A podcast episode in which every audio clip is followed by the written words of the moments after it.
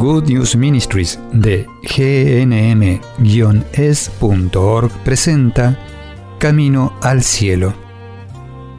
La vida es un viaje lleno de desafíos. A veces nos estancamos, a veces nos desviamos. Cuando caminamos con Jesús en el poder del Espíritu Santo hacia el lugar que Dios Padre pensó para nosotros, los resultados son mucho mejores de lo que podemos pedir o imaginar.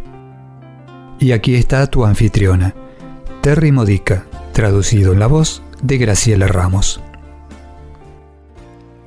Hay tres ingredientes importantes para obtener un milagro. Esta sesión explica qué son y por qué. No podemos hablar de orar en el poder del Espíritu Santo sin hablar de milagros. Hay tres ingredientes para obtener un milagro. El primero es la alabanza y la adoración. El segundo, la comunidad. Y el tercero, la obediencia.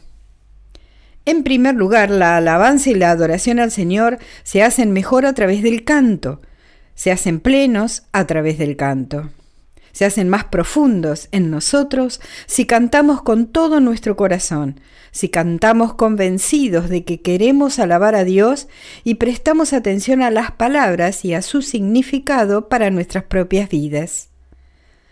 La alabanza y la adoración nos abren al poder del Espíritu Santo, nos conectan, conectan nuestro espíritu con la gloria y el poder de Dios. El segundo ingrediente importante, la comunidad. Cuando estamos rodeados de un ambiente de alabanza y adoración en una comunidad, cuando la alabanza y la adoración se hacen con una comunidad que ora, alaba y canta, los creyentes somos parte de la comunión de los santos, que nos ayudan a vivir plenamente en el Espíritu Santo y a estar completamente disponibles al poder milagroso de Dios. La mayoría de las veces, los milagros no ocurren fuera de la comunidad a través de un encuentro individual con Dios. A veces sí, por supuesto, Dios puede hacerlo de la forma que quiera, pero cuando logramos que nuestros espíritus estén bien dispuestos, cuando nos abrimos al Espíritu Santo para alabar y adorar en la atmósfera de una comunidad de creyentes, entonces podemos estar aún más disponibles para el poder de Dios. Y el tercer ingrediente es la obediencia. ¿Cuántas veces Jesús en las Escrituras sanó a alguien y le dijo que se fuera y no pecara más? ¿O que fuera a contárselo a su familia o al rabino en la sinagoga? La suegra de Pedro, tan pronto como se curó, se puso a servir a los demás. Ella sirvió a Jesús, a los discípulos y a cualquier persona que estuviera allí. Siempre hay un seguimiento. Los milagros no se hacen solo para nuestro propio beneficio o para el beneficio de la persona por quien estamos orando. No se hacen solo para un individuo, se hacen para la comunidad y se hacen para el mundo.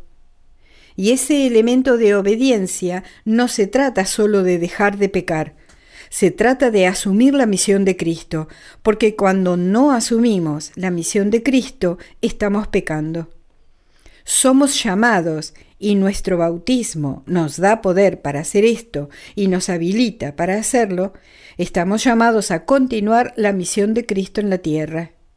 Y si los milagros no nos conducen a hacer eso, perderemos el milagro o no lo obtendremos en primer lugar. Algo se va a perder. Entonces la alabanza y la adoración estar dentro de la comunidad y obedecer lo que Dios nos indica para lograr el milagro, permanecer en él o difundir el mensaje y la misión de Cristo, son las tres cosas a las que debemos comprometernos, hacer y dejar que nos bendigan. Preguntas para reflexionar. Nombra un milagro que hayas experimentado o presenciado describe cómo incluyó cada uno de los tres ingredientes. Has escuchado a Terry Modica de Good News Ministries, traducido en la voz de Graciela Ramos.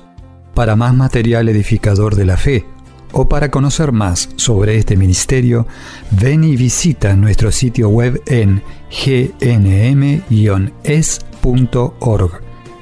Encontrarás recursos en línea y mucho más para ayudarte a conocer el amor del Padre, para acercarte más a Cristo y ser lleno del Espíritu Santo. Visita hoy gnm-es.org.